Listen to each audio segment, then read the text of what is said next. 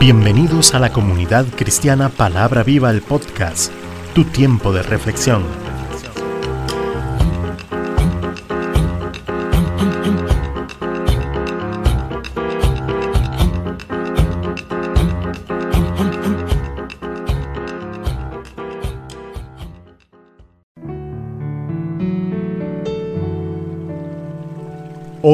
Con Cecilia Alpizar.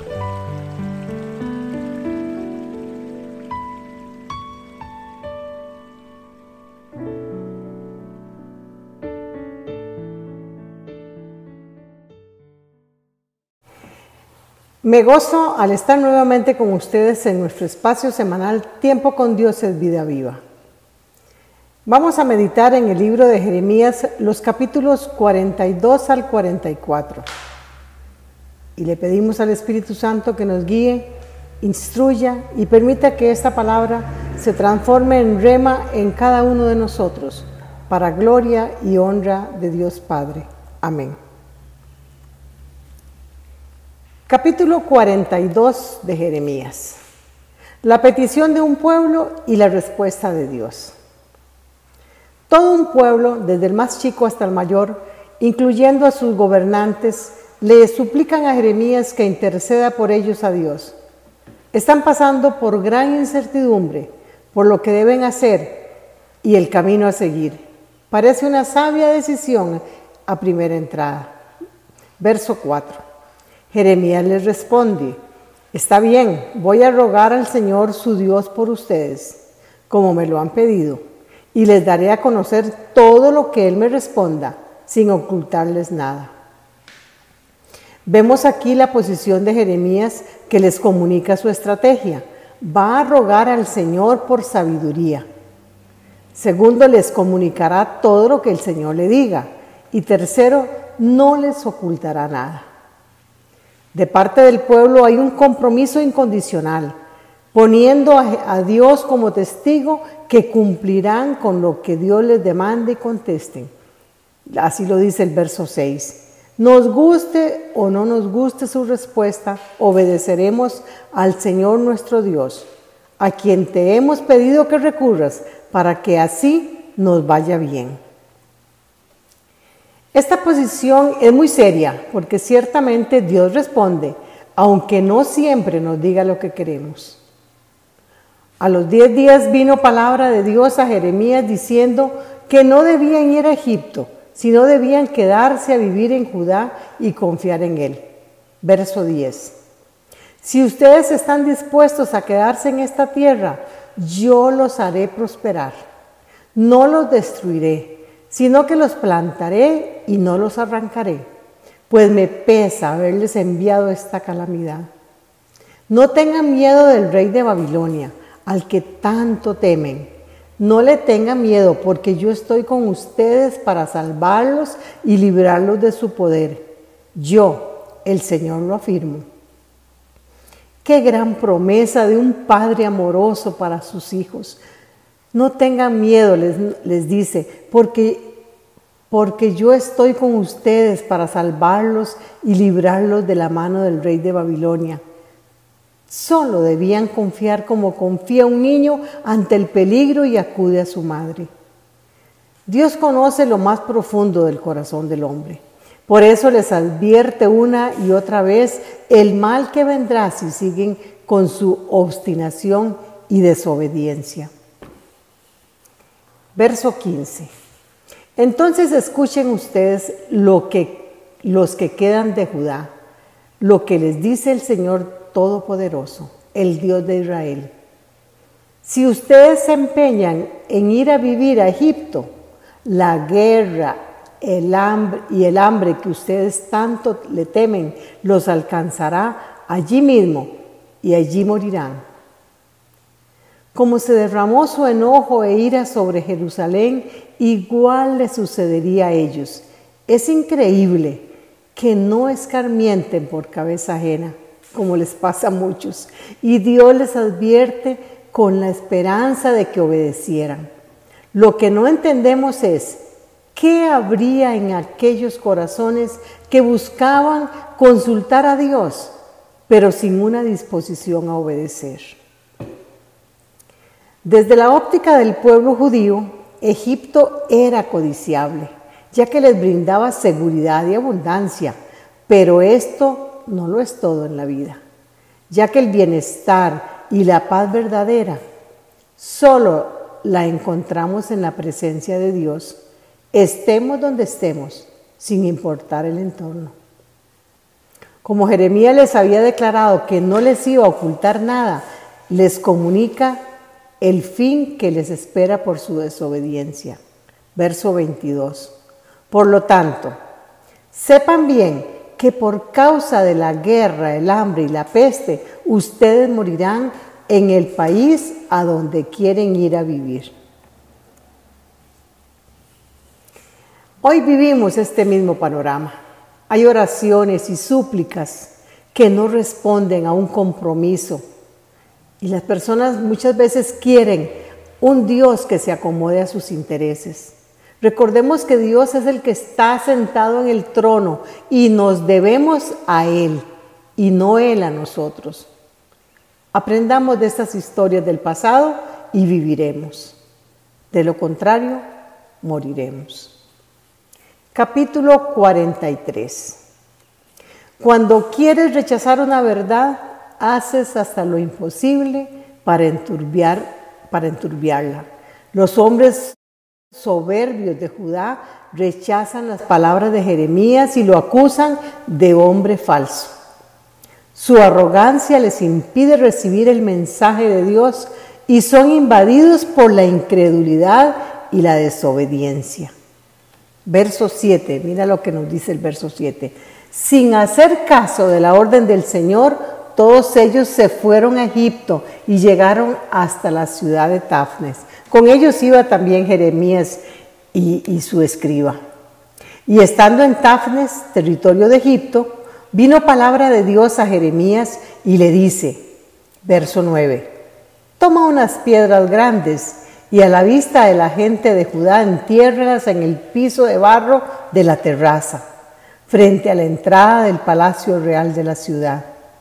Y diles, el Señor Todopoderoso, Dios de Israel, dice, voy a hacer venir a mi siervo Nabucodonosor, rey de Babilonia, y voy a poner su trono y su tienda real encima de estas piedras que he enterrado aquí.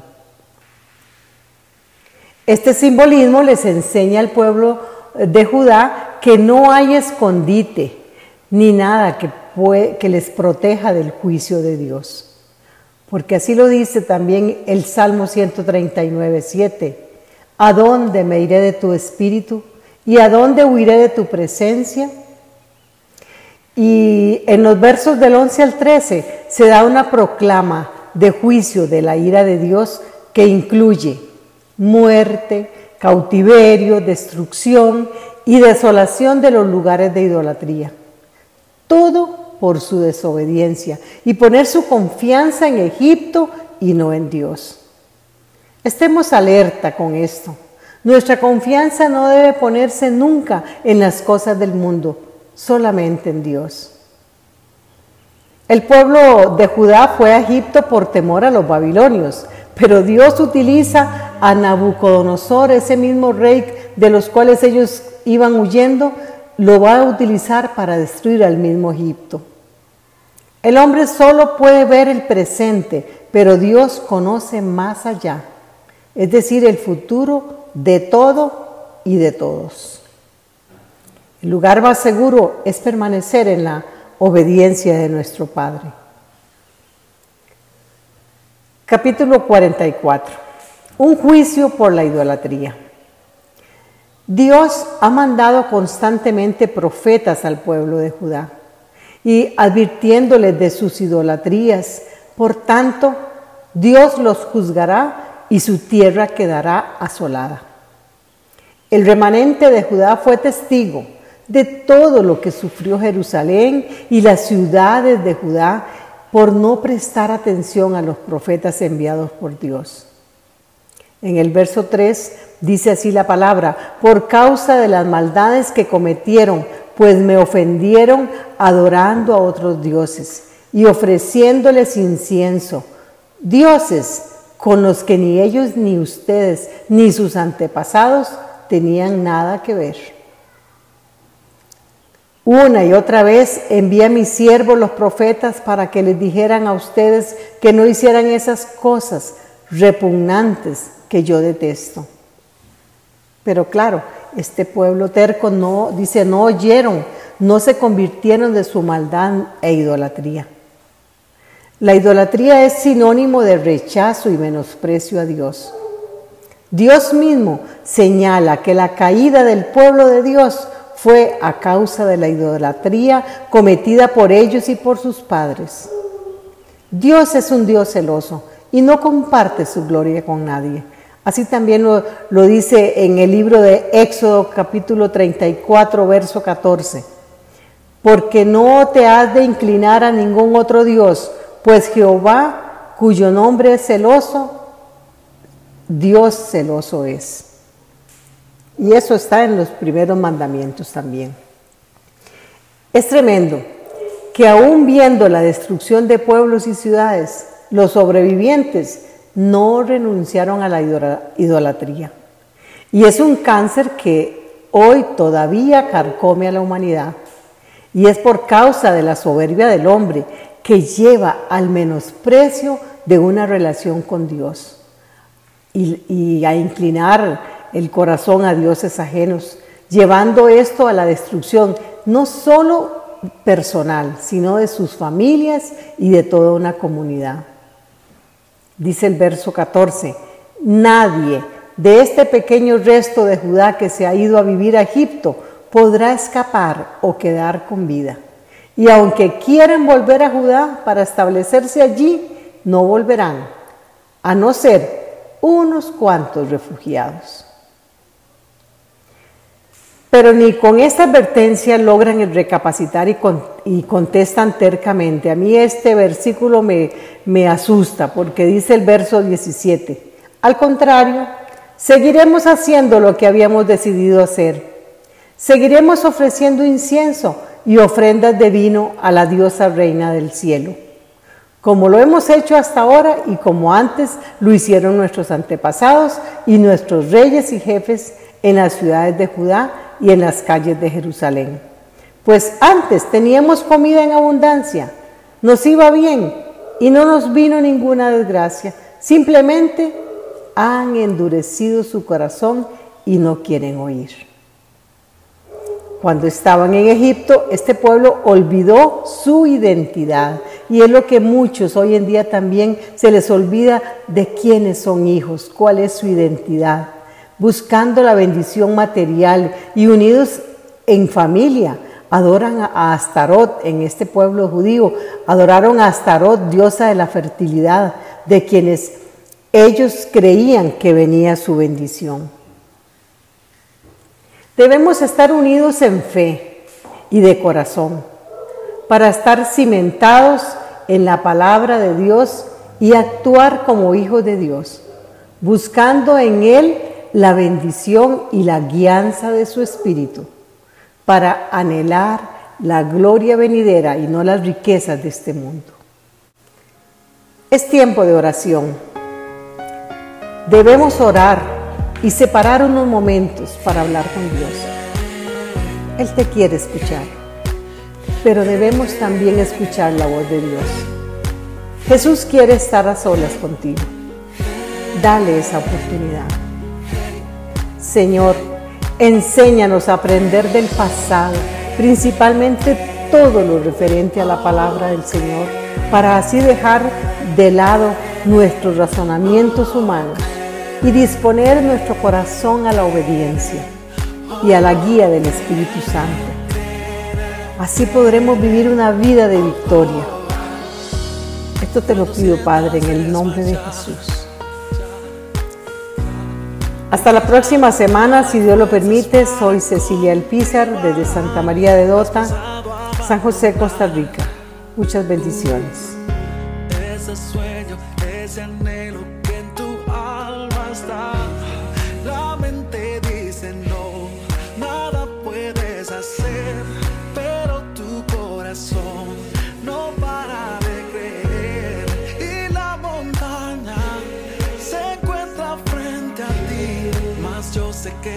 Cruzarás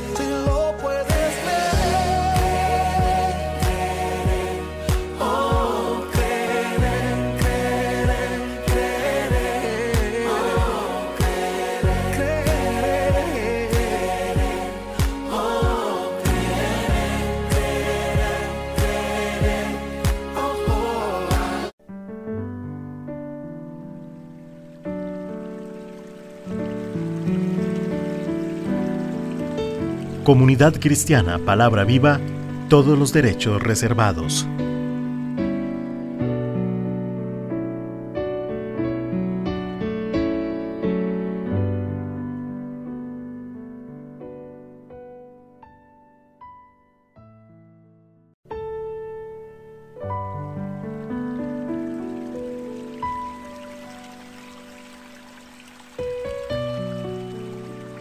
Gracias por escuchar este episodio. Si te ha gustado, no olvides compartirlo y valorarnos en nuestro correo electrónico adelgado ch54 arroba gmail.com. Bendiciones.